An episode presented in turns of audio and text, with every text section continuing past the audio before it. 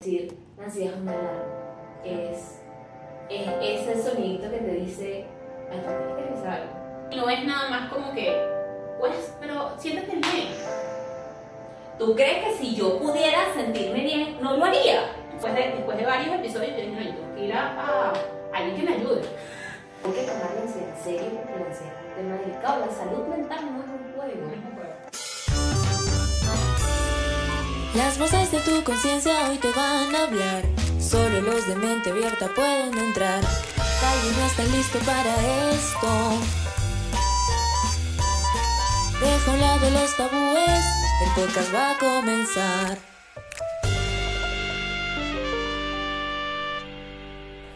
Hola. Bienvenidos al segundo episodio de nuestro podcast. No estás listo para esta conversación.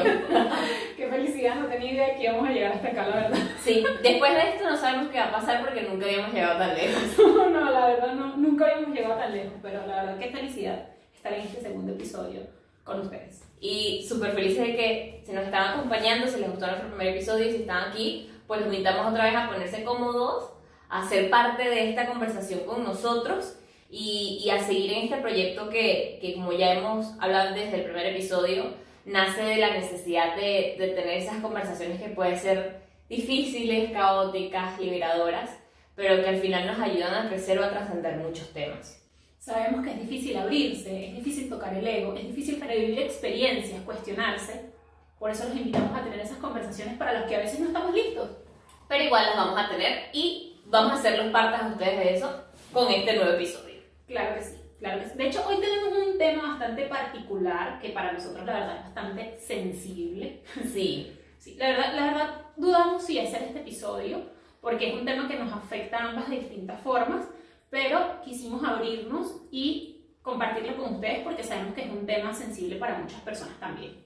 Y sobre todo que es un tema súper común. O sea, creo que todos, es un tema en el que todos estamos de acuerdo, en el que todos lo estamos viviendo, pero todos creemos que somos los únicos que les pasa. Entonces creo que, que eh, es parte de eso, ¿no? Es poder conversar, a, a hablarlo. Y precisamente es un tema de, de la ansiedad. Dime O sea- que eres ansiosa sin decirme que eres ansiosa. Bueno, yo, yo te puedo decir que, que, que quiero todo para ya. O sea, ya. Y, y no soporto no saber. O sea, a mí no me puedes decir, sí, yo te aviso. No, no quiero que me avises, quiero que me digas ya. Por favor, no puedo, no me hagas No puede ser. Y tú, dime, dime que eres ansiosa. Sin decirme que eres ansiosa.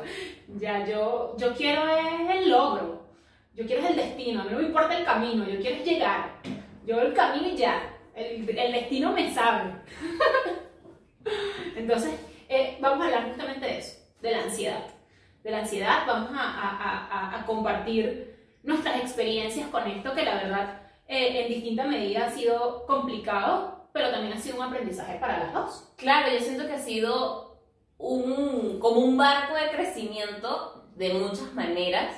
Y de hecho es algo que yo toco muchísimo desde hace mucho tiempo. O sea, me encanta hablar al respecto porque me parece súper sanador. Por eso me encanta esta conversación. Aunque nunca estoy lista, Yo, sí creo que no estoy tan lista para esta No. conversación, pero la verdad yo creo que Keslie, eh, bueno, tú lo hablas mucho en tus redes, eres una persona que los, había, los ha hablado mucho, mucho en tus redes, has sido bastante abierta con esto. Entonces, bueno, digamos que yo no estoy tan lista para esto, pero este, Keslie se ha abierto a esto, así que bueno, vamos a, a entrar en él. Digamos que te consideras, bueno, ya dijimos que somos ansiosas, pero te consideras actualmente una persona ansiosa. La verdad es que yo sí. O sea, yo creo que la ansiedad es algo que está en mí y que está ahí y que no se va a ir. O sea, yo, yo lo acepté así como tienes dos piernas y sabes que no es como un día donde te vas a una, ¿no? Claro.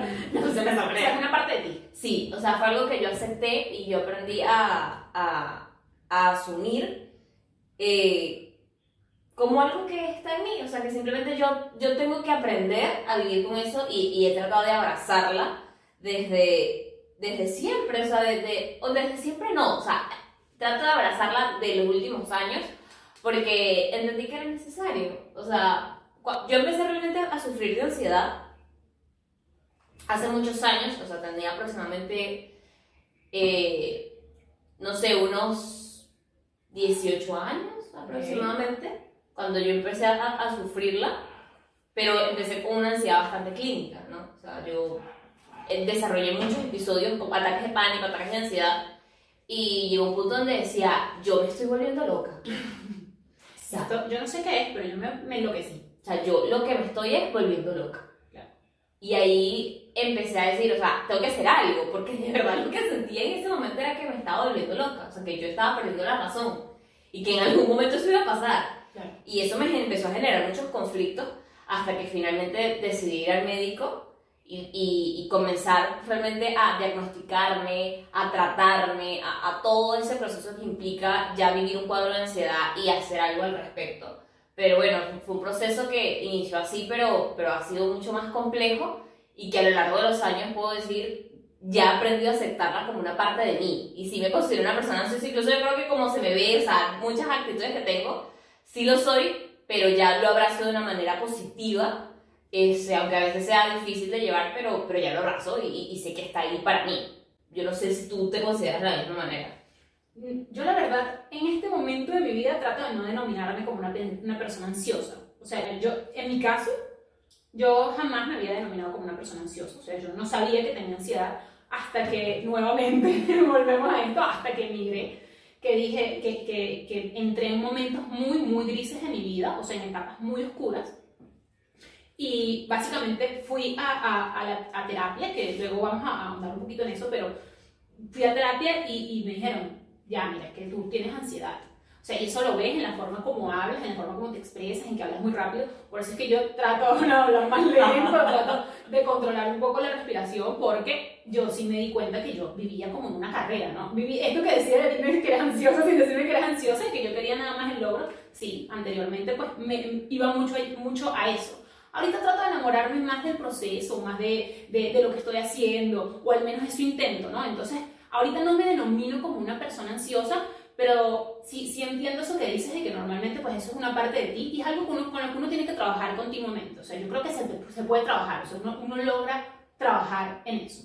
¿Cierto? Sí, yo creo que sí, o sea, el punto es no quedarte en el hueco. O sea, por más que tú, por más que yo la acepte, es un trabajo continuo. O sea, no significa que yo la acepté y ahora todos son flores y corazones, por si me gustan las flores, y ahora ya no pasa nada, ¿no? O sea, es algo que, que, que comienzas a trabajar de muchas maneras. Y, y yo no sé cómo, o sea, me gustaría saber cómo fue ese momento de quiebre que dijiste, güey, o sea, yo tengo que trabajar en esto, o sea, yo tengo, no solo es que lo tengo, es que ahora tengo que hacer algo. Sí, en mi caso, mi momento de quiebre nuevamente fue cuando migré.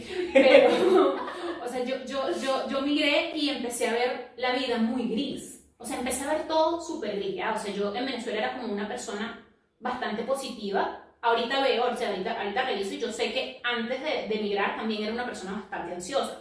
Por cómo hablaba, también era así bastante orientada al logro, también bastante las cosas para allá. Siempre soy una persona bastante como de resultados siempre soy una persona que habla muy rápido. De hecho, ahorita también puedo hablar muy rápido, pero me estoy haciendo consciente de, de, de, de la esa, hasta de esa forma de hablar, o sea, trato de concientizar un poquito ahí. Pero digamos que cuando migré, específicamente, fue que empecé a caer en un momento muy, muy gris de mi vida. O sea, de hecho, yo siento que me enemisté con el universo. O sea, yo en Venezuela era una persona como que súper, súper positiva. O sea, así como que súper positiva, súper, súper positiva, de que todo me iba a ir bien, estaba fabuloso como el universo, estaba como en mi cajita de cristal, de que todo era perfecto. Y luego migré y dije, la vida no sirve. O sea, esto, Esto que todo mal, o sea, yo dije, no, esto no era lo que yo pensaba, yo, yo, y, y- y no esto de la migración, sino la vida no era lo que yo pensaba. O sea, la vida es bien dura, la vida es bien difícil, o sea, la vida es bien complicada. Y, Claro. y, y me empecé a meter en, en- en aguas muy profundas, de hecho yo creo que yo misma empecé a escarbar. o sea, mientras más me metía, yo creo que yo más buscaba escarbar en esas aguas. O sea, tú, tú, tú dices lo de la vida gris y siento que es como este contraste de cómo estamos vestidas. O sea, esta era Vicky en Venezuela y luego esta fue Vicky. Claro, Es lo grave. ves en colores, yo, yo O sea, esto en mi cabeza. O sea, yo- Exacto. Yo de hecho cuando migré, que creo que lo hemos conversado, empecé a meterme mucho en el tema de la filosofía, ¿no? Y yo creo que eso me terminó de hundir. Pero Vicky, en el, o sea, estaba en el limbo y ella en vez de ir hacia, no, yo quiero ir más abajo. Yo quiero ir más profundo, yo quiero ir a esa profundidad hasta que toqué el fondo, amiga. O sea, yo toqué así el piso, el fondo así hasta adentro, o sea, yo escarbé hasta, hasta adentro. Entonces, sí creo que fue un proceso bastante complicado. Yo, yo misma me, me metí en esas aguas bien profundas, empecé a meterme en, la onda de la filosofía, empecé a ver todo el, todo el tema del, del mundo, me enemisté con el universo, la vida no tiene sentido, nada está así. Y empecé a caer no solamente como en, en, en, ansiedad, sino también creo que fue como hasta un punto de depresión, porque yo de verdad sentía que na, yo a nada veía colores, o sea, de nada. De hecho, me acuerdo cuando nos conocimos que nosotras, pues, la verdad, chocábamos un poco, ¿no? O sea, no, no éramos tan amigas, o sea, realmente chocábamos un poco porque tú eras una persona bastante bastante positiva. Sí, o sea, yo de verdad era como todo el universo es perfecto, y el universo conspira a mi favor. El universo conspira a mi favor para que todo salga bien. No, el universo no conspira para ti para que pase nada, tú estás loca. Siempre era así, o sea, yo con mi positivismo, o sea, tal cual, eh, la ropa lo expresa muy bien. O, sea, así era en ese momento. En el próximo episodio me voy a vestir rosado. Sí, yo, yo no tengo ropa negra, así no puedo decir nada, pero... Pero de verdad así, o sea, se sentía muy fuerte el contraste y creo que al final eso de alguna manera después me hizo encajar, pero, Claro. pero era bien fuerte en ese momento. Sí, sí, era, era bien, bien heavy. Entonces sí, sí yo creo que, que eso fue lo que me, ese fue mi, mi punto de quiebre, ¿no? Ahí fue donde yo empecé como a, a darme cuenta que, que tenía un problema, que tenía un problema y, y, y después de tantos problemas, o sea, después de tantos huecos, dije así como que no, yo necesito salir de este hueco. O sea, porque yo era así que, era de las personas que se metía en el baño para, para llorar. Qué horrible contar esto. Pero era una persona que, que estaba en el trabajo y se metía en el baño 15 minutos a llorar. O sea, yo podía pasar 15, yo y podía ir 15 veces al baño en una Wow. mañana. No, no un día, en una mañana. Yo hice esta vez en una semana, claro. No, en una mañana. Y era que me sentaba en la poseta a llorar. A llorar así, a llorar, a llorar, a llorar. Entonces, eso, eso fue lo que me hizo. Yo dije, no, yo, yo- después, de, después de varios episodios, yo dije, no, yo tengo que ir a, a alguien que me ayude. Yo tengo que buscar ayuda. Esto no, no, no puede ser para mí. O sea, yo tengo que, que buscar ayuda. Pero ya, o sea, creo, creo que e- e- ese punto así en el que tú has sido bastante positiva, em, bastante, eh, bastante aura de luz, así como que siempre con una aura así como que no, yo soy súper positiva, el universo conspira a mi favor. ¿Cómo es que eres una persona ansiosa? O sea, ¿y ¿cómo es tu tipo de ansiedad? Porque si ves mi, mi tipo de ansiedad es como, por lo que estoy hablando, o sea, como lo veo, es como un poco de ansiedad depresiva. Por, por como la tenía yo, ¿no? Si, si vemos, si puedes contar la tuya, como más o menos cómo es tu ansiedad. Yo creo que sí puede ir hacia ese lado un poco depresivo, porque sí me pasa. Pero es como. Nosotras diagnosticándonos, ¿no? Ansiedad depresiva. No, pero en mi Con caso. responsabilidad. En mi caso, con responsabilidad, eh, yo, como comenté, eh, sí, cuando empecé a vivir la ansiedad, ya la tenía a un nivel muy clínico y yo tuve que ir al médico, o sea, yo, yo tuve que ser diagnosticada con un trastorno de ansiedad generalizado, eh, hacerme los exámenes correspondientes, entender por qué la tenía, todo eso. Sí estaba un poco ligada al tema de la depresión, pero hay, hay varios quiebres en este punto, ¿no? Y entra una persona demasiado importante en mi vida que es una de mis mejores amigas. Cuando yo conozco a una de mis mejores amigas, ella es incluso más positiva que yo. Güey. Tal vez hasta el doble. O sea, ella de verdad es una persona muy positiva. Y yo, en Pero ya da un nivel de positividad tóxica. no, sino que es una persona que simplemente es muy hay feliz. personas, eh, eso también es importante, hay personas Sí. que son positivas tóxicas. El positivismo tóxico no, eso sí no, no va conmigo. Pero ella más que, ella ligaba entre lo positivo y ser una persona como muy feliz. No sé si necesariamente era porque era muy positiva, pero ella era una persona demasiado feliz. Ella siempre estaba feliz y ella cualquier, a la misma cosa la hacía feliz. Y cuando yo la conocí, yo siento que aprendí a ser feliz. O sea, o a al menos intentarlo en el diario. O sea, no verlo como una meta inalcanzable, sino en mi día a día intentar ser feliz con las pequeñas cosas. Y siento que es algo que lo aprendí de ella y que amé demasiado de, de conectarme con, con ella como persona. Y bueno, ahí empezó un poco mi onda de empezar a ser más positiva, de tratar de ser más feliz y todo eso. Y casualidad, el, yo creo que fue el mismo año que yo conocí a mi mejor amiga, porque era mi mejor amiga de la universidad, o tal vez el año anterior, empiezo yo con los episodios de ansiedad y bueno, precisamente es ella quien me recomienda el doctor, porque su mamá trabajaba ahí y todo eso. Bueno, eso influyó también a que soy una persona que me dio demasiado soporte en ese momento y, y, y me cambió la vida en ese aspecto de ser más feliz y ser más positiva. Pero también empecé a estar en muchas otras actividades y a descubrir y empezar a tantear todos estos conceptos que, ahora, que pueden ser un poco etéreos o poco difíciles de manejar, que es el tema del ser. Ok. de trabajar el alma, de todo eso que existe, que, que algunas personas lo pueden ver de una manera como que cero que ver, o es súper irreal, pero empecé como a tantear todo eso eh, a raíz de diferentes actividades, de acercarme a lo que era el coaching, a, a entender que hay que trabajar en uno, o sea, Claro. como ir entendiendo todos esos conceptos de los que nadie nunca me habló, porque yo a pesar de que empecé a ir al psiquiatra, todavía esos conceptos eran un poco raros, era como que sí, tienes que venir a terapia. Y yo, bueno, que yo voy a ir a conversar contigo. Claro. Pero también entender que tenía que abarcar pues muchísimo más. Y eso hace que uh, mi, mi manera de empezar a lidiar con eso fue empezar a transformarme en una persona realmente positiva, porque el problema es que estaba en una negatividad gigante Ok. y tenía que salir de eso. Y bueno, cuando caigo en este hueco de una ansiedad muy fuerte, diferentes ataques de pánico, etcétera, que voy al doctor, que paso por todo ese proceso, tengo un momento de quiebre demasiado heavy porque coincide esta, este diagnóstico, todo este proceso, con que me rompen el corazón. O sea, me hicieron un ghosting Peor. horroroso. Entonces, Todo mal. todo mal No hagan ghosting. ghosting. No hagan ghosting, amigos, porque ustedes no saben qué está pasando en la persona en ese momento. No hagan eso. no hagan ghosting. Y creo que mi vida se quebró en ese momento. Y ¿Tú has hecho- se- has hecho ghosting? Yo sí creo que he hecho. O sea, de repente ahorita no estoy tan consciente, pero yo creo que sí. No, ya, bueno, ahorita que somos unas personas más Pero no lo voy a volver a hacer, se los prometo. O sea, si a alguien que me está viendo le hice ghosting, de corazón lo lamento y yo les juro que no va a volver a suceder. Yo, yo no. La próxima ni siquiera respondo los mensajes. No, así no era.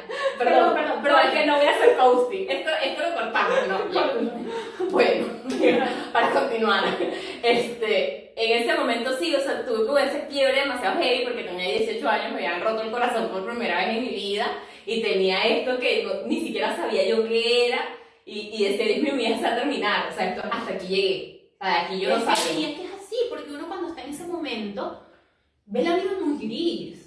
O sea, ves la vida muy gris y, y, y, y esto es importante, ¿ya? Porque a ti te pasó con tu amiga, que tú lo viste como algo positivo, pero a mí me pasaba que yo estaba en ese momento muy gris y veía muchas personas positivas a mi alrededor y yo decía, ¿cómo pueden estar tan felices? ¿Por qué? ¿Por qué son tan felices si la vida es tan horrible? O sea, ¿cómo la gente puede ser tan feliz en esta vida tan horrible? O sea, yo no entendía cómo la gente podía estar tan feliz. Entonces, es importante ver, porque también, también veo que muchas personas pues pasan por eso, que cuando uno está en ese momento, este, ve la vida muy gris, ve la vida muy, muy chimba, muy fea, y no es nada más como que, pues, pero siéntate bien. ¿Tú crees que si yo pudiera sentirme bien, no lo haría? ¿Tú crees que si yo pudiera sentirme bien pasara tanto tiempo en el baño llorando, güey? O sea, de verdad, nunca lo había pensado. Gracias. Gracias. A mí no se me había ocurrido estar bien. No, Más gracias, gracias por tu recomendación. ¿Tú crees que si yo pudiera sentirme bien, iría en, en el bus llorando? Qué vergüenza. Que eso es lo más indigno. Y yo estoy casi segura que a la mayoría de personas, sobre todo a, los- a- a- a las personas que han emigrado, yo creo que a todos les ha pasado. La de llorar en el bus porque no te puedes contener. Y me parece tan indigno. O sea, de es como lo más indigno. O sea, a veces terminas llorando porque tienes demasiado contenido y sigues llorando porque te da demasiada vergüenza estar llorando en el bus y es como no te puedes detener. Claro, es muy fuerte. Es muy fuerte Horrible. salir de ese hueco. Pero también, este, ¿tú crees que uno lo busque? O sea, ¿tú crees que sea como que uno busque ese hueco porque necesita, porque a veces el alma como que necesita trascender de, de cierta forma? Yo sí lo creo. Yo soy una persona súper creyente de este tema de alinearse con el universo, del alma, el ser, y por el tema del coaching, que lo voy a repetir bastante porque soy como una embajadora del coaching, porque a mí me ha servido. Ok. Entonces, yo la sí, verdad sí, vayan por favor, Vayan lo que terapia, a lo que terapia. Ustedes siempre buscan ayuda. Lo importante es que buscan ayuda. Como ustedes les funciona, pero buscan ayuda. Y, y a través de eso, yo sí creo que el alma busca las cosas cuando necesita trascender. De alguna manera u otra. O sea, tu alma, hay cosas que tú vives que dices, pero ¿por qué yo me metí en ese paquete? Yo, yo quiero entender esto, o sea, ¿tú crees que mi alma necesitaba que yo me metiera en este hueco? Yo sí creo. ¿Tú crees que, o sea, ¿tú crees que tu alma estaba buscando tu hueco y cada alma está buscando que, que tengan, que se metan en un hueco de ansiedad? Yo, bueno, no sé si de ansiedad, precisamente porque la verdad me parece bastante fea, no, no, no me parece una experiencia bonita, pero creo yo, no. yo, yo sí- pero yo sí creo que el alma necesita pasar por esos procesos para lograr trascender, porque yo ahorita lo veo, veo ese momento, me acuerdo de ese quiebre, pero recuerdo que después de ahí, o sea, bajé, bajé al fondo, al fondo, al fondo, al fondo, al fondo, y nunca se me olvida esta experiencia de tener que levantarme de mi cama, estar llorando así a mares, porque no sabía hacer otra cosa que llorar, y tenía que salir ya, y obviamente no podía salir llorando porque, ¿qué iba a decir la gente? No. Entonces me acuerdo claramente que fue un momento en el que me levanté porque tenía que salir, pero me miré al espejo, con mis ojitos hinchados y, y limpiando de mis lágrimas, pero dije, ya, o sea, ya pasó, pero ahora me van a conocer, o sea, porque aquí vengo yo, Claro, pero fue después también fuiste a terapia, no, fue- no fuiste tú solo. No, fue el momento, o sea, fueron demasiadas cosas. Primero que cada vez que a uno le rompen el corazón, uno se... Te potencia. Pero casi siempre pasa eso, porque esa, esa es como mucha energía contenida dentro de ti, porque hay mucha tristeza, porque hay mucha rabia, pero al final esa energía tú también la puedes transformar.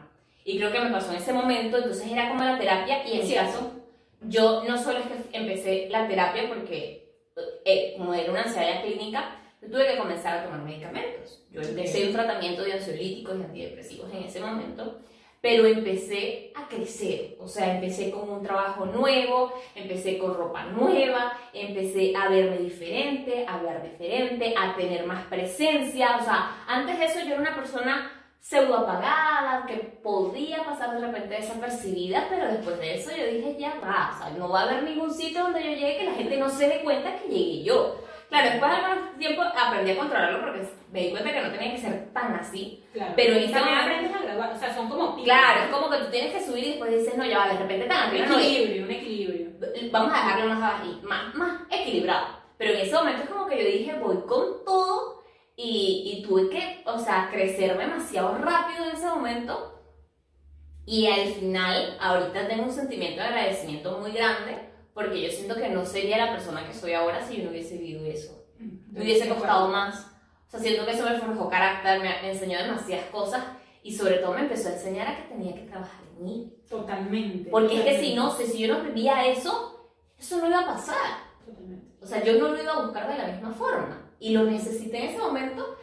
Y bueno, o sea, no es como que pensé que estaba, que Claro, claro, por supuesto. pero bueno, aprendí a lidiar con eso a lo largo del tiempo e incluso, bueno, algo que yo hice que está totalmente no recomendado, lo digo con responsabilidad contando una experiencia, pero es algo que no se debe hacer, No, siempre hay que buscar ayuda y hay que respetar esa ayuda y hay que respetar tus procesos, pero algo que a mí me pasó fue que me cansé de los medicamentos y un día simplemente decidí no tomarlos, o sea, fue un acuerdo de, de mí conmigo misma y dije, no quiero más Tú esto. te diste de alta, pues. Sí, yo me di de alta y esto es algo que no se debe hacer y lo repito miles de veces, fue algo que yo necesité hacer en ese momento, Mm. eh, muy joven, muy inexperta, muy desesperada, muy nueva en el tema y lo hice y lo dejé y empecé a ir como por otro tipo de ramas un poco más del trabajo personal, de aprender, de conocer lo que era la meditación, de conocer más lo que era el coaching. Pero ahorita que lo dices, entonces es también buscar lo que te funcione a ti. Exacto. Porque a veces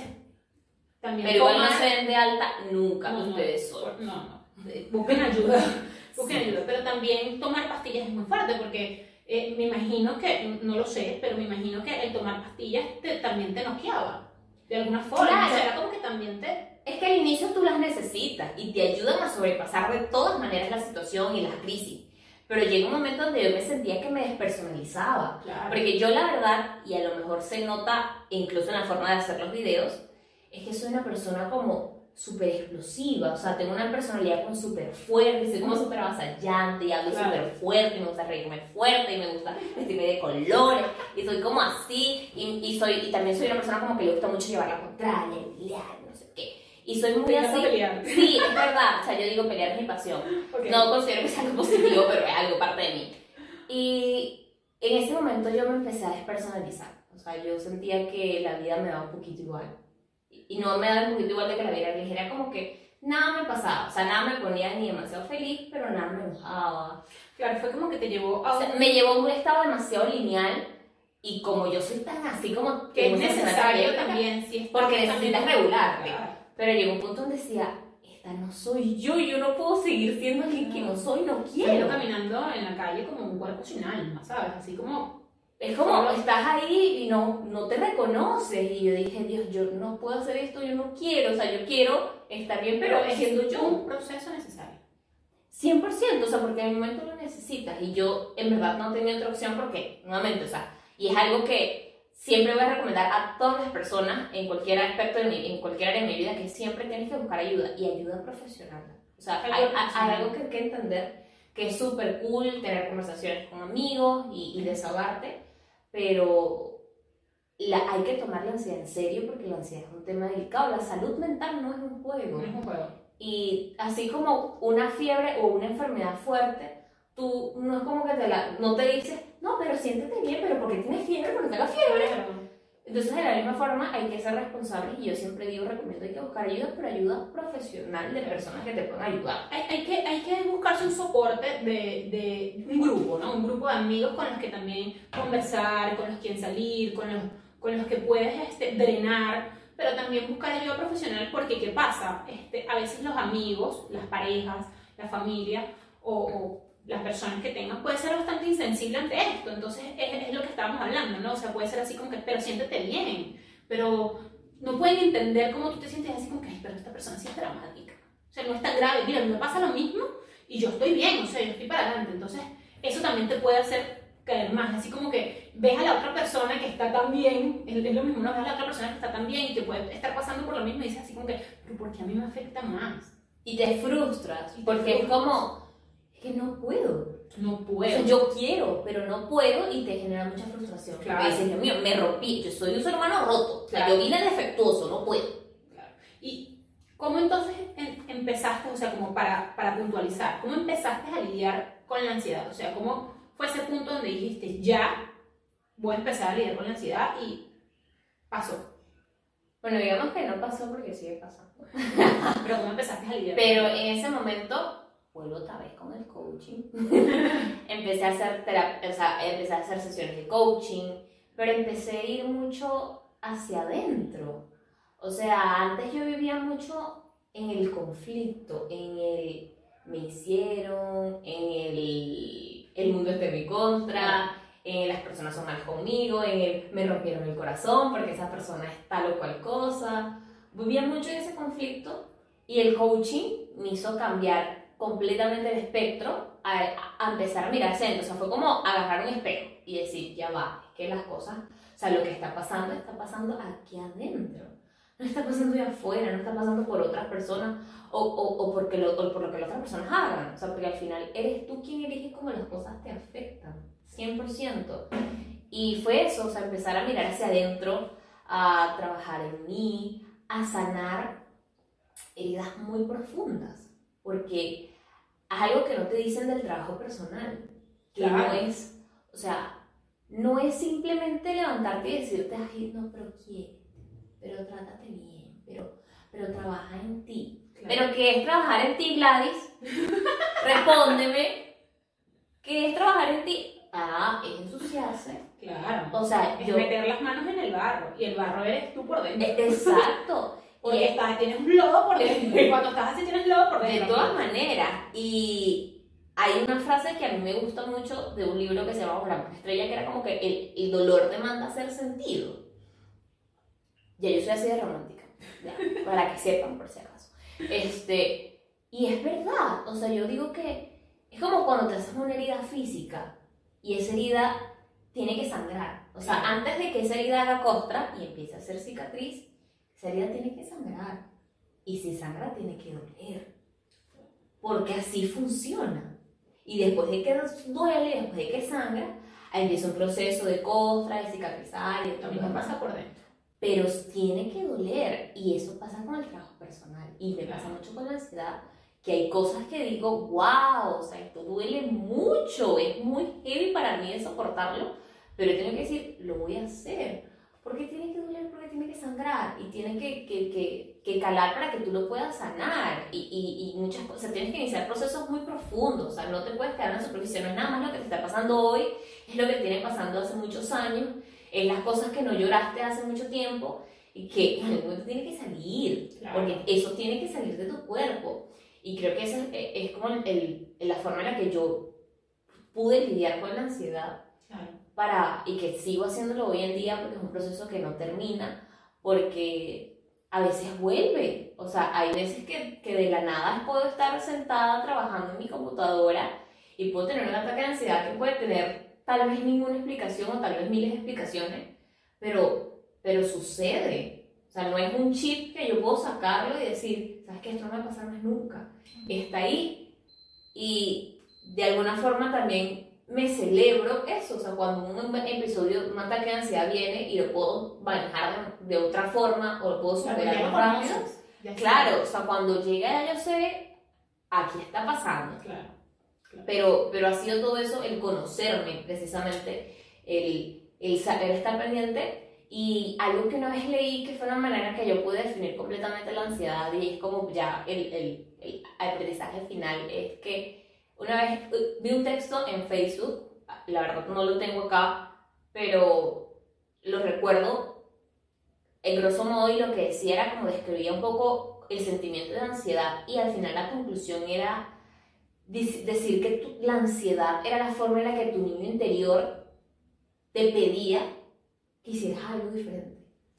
Entonces, para mí, la ansiedad empezó a significar eso. O sea, yo le empecé a dar esa connotación, a decir, la ansiedad es una alarma es, es ese sonidito que te dice, aquí tienes que revisar algo. Como cuando tienes un carro.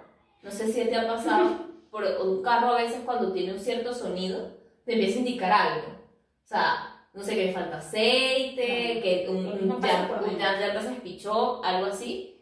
Y para mí eso pasó a ser la ansiedad. O sea, es como cuando viene digo que... Claro. No es que llegó y, y uno, que uno ya sabe cuando, claro. Y no es que no es que deja de pasar, o sea, uno ya sabe cuando viene. En mi caso yo también ir a terapia fue como mi punto de quiebre para empezar a mejorar, pero también para mí muy importante fue empezar a, después de la terapia, empezar a incluir hábitos saludables en mi vida, que también me ayudó este proceso personal de trabajar en mí y todo esto, pero a veces yo eso también lo veía como absurdo antes, ¿no? Así como que, ay, sí, incluye esto en tu vida que te va a hacer mejor incluye hábitos, haz yoga, medita, respira. Respira, porque no respiraba. O sea, yo no respiraba, se me trancaba el pecho y no, no podía seguir respirando. Pero la verdad es que a veces desmeritamos esas pequeñas cosas porque pensamos que son absurdas, que las personas las hacen porque son bobas o algo así, y realmente te pueden hacer mucho bien.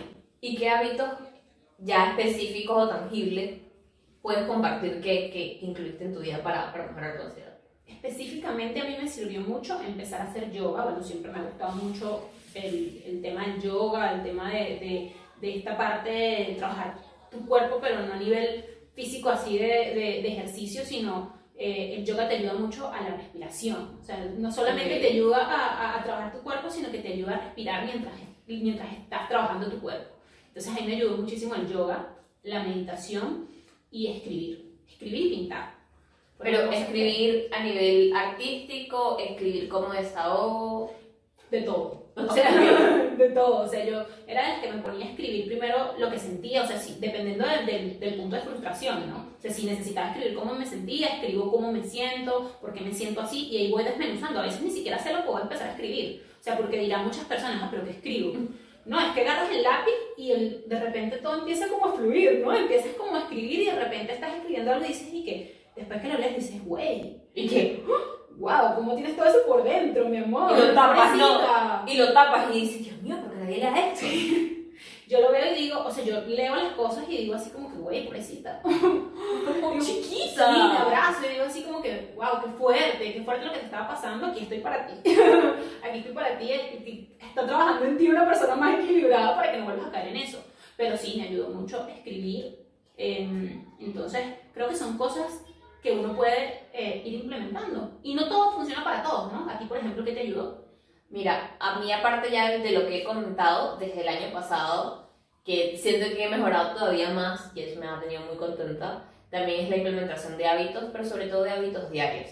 Hay una frase que yo me repito sobre todo en los momentos que estoy así como en crisis y que digo que es como, solo se trata de seguir nadando. Es como, todos los días es una lucha pero solo se trata de seguir nadando, o sea, no me levanto y hay veces que de verdad no puedo con mi vida y digo, ¿sabes qué? Solo tienes que sobrevivir este día.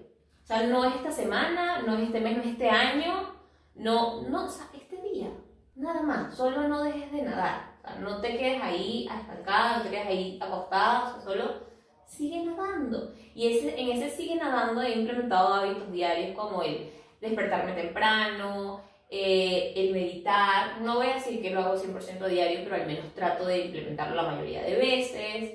El escribir igualmente lo que, lo que siento, cómo me siento, por qué me siento así. Eh, empecé con, de- particularmente este año, con mucho con la ley de atracción, que es un tema que me encanta. Y, y lo trato de aplicar en, en mi vida diaria, de todos los días tener agradecimientos y afirmaciones positivas. Y wow, o sea, la verdad me ha servido un montón, sobre todo el tema del agradecimiento. O sea, yo de verdad todos los días me siento súper agradecida y trato siempre de, de vivir las cosas desde el agradecimiento, así sean malas. O sea, hoy puedo agradecer cosas muy, o sea, incluso la ansiedad es un tema como tan heavy y que ha sido tan fuerte para mí en mi vida. Y lo agradezco porque, porque siento que me ha ayudado a estar en el lugar donde estoy y que me agrada. A mí me pasó algo bien particular con eso de los agradecimientos, porque cuando fui la primera vez a terapia, la, la, la psicóloga me dice, ¿no? Que hay que empezar con agradecimientos. Y yo, pero es que yo no tengo nada que agradecer. ¿Qué voy a agradecer yo si yo no tengo nada que agradecer? Pero uno sale de eso.